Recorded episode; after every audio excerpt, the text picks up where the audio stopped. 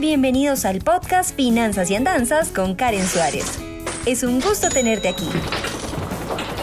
Exploraremos de la manera más sencilla posible el mundo de las finanzas, la economía, el emprendimiento y la productividad.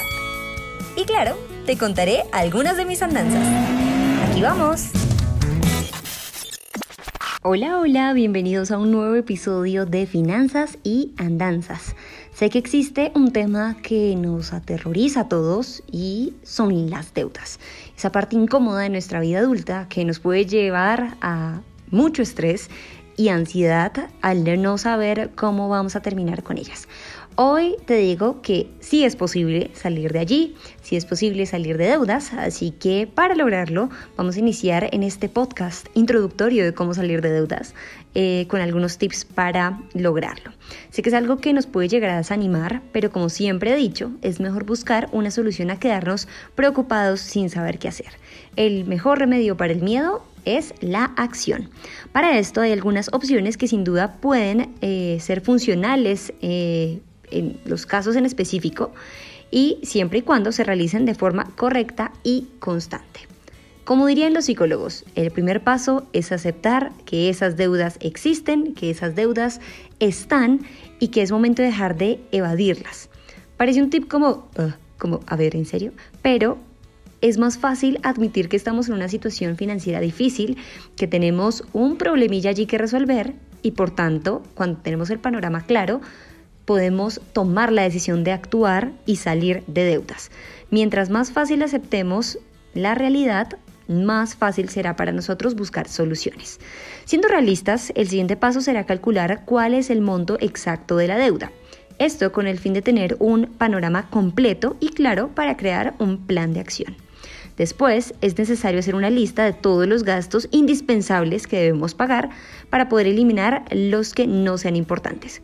Así no descuidamos eh, pues aquellos gastos que son realmente importantes y que más que importantes pues son necesarios, ¿no? Como la luz, el agua, eh, el gas, este, la cuota eh, de repente del colegio de nuestros hijos, etcétera, etcétera. Es decir, hay que mirar cuáles gastos son absolutamente necesarios y los que no, recordarlos.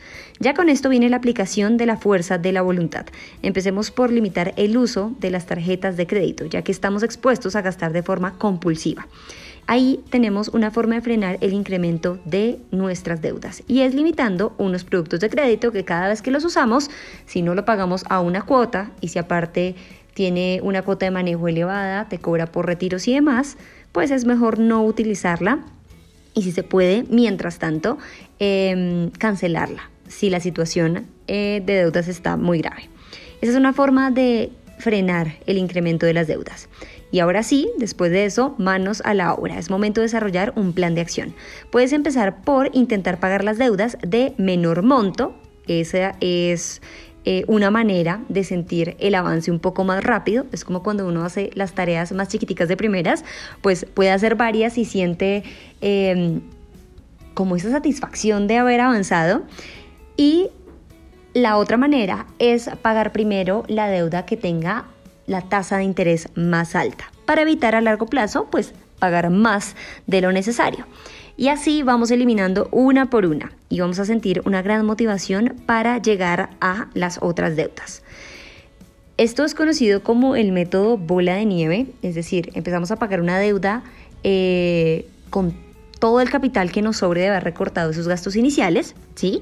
Pero no descuidando las cuotas mínimas de las otras deudas. Entonces, cuando terminemos con la primera deuda, empezamos a atacar la segunda con el dinero con el que estábamos pagando la primera. Y cuando acabamos con la segunda deuda, vamos a sumar lo que le pagábamos a la primera y la segunda para atacar la tercera. Y cuando acabemos la tercera, vamos a tomar el capital que le abonábamos a la primera, la segunda, la tercera y vamos a atacar la cuarta. Y así sucesivamente. Entonces, ven que va creciendo esa bola de nieve, por eso el nombre.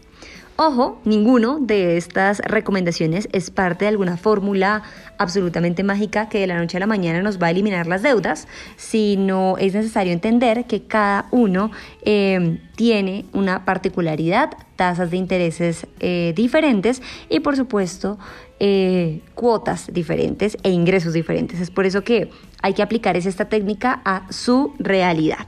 Gracias por escucharme en este episodio. Me encantaría saber si les ha funcionado el método bola de nieve y cómo lo lograron. Recuerden que pueden visitar mi canal de YouTube, mi página www.karemsuarez.com y no olviden seguirme en Facebook, Instagram, Twitter, LinkedIn y TikTok. Chao, chao. Gracias por escuchar Finanzas y Andanzas. No olvides suscribirte para seguir en contacto con este podcast. Soy Karen Suárez y nos escuchamos a la próxima.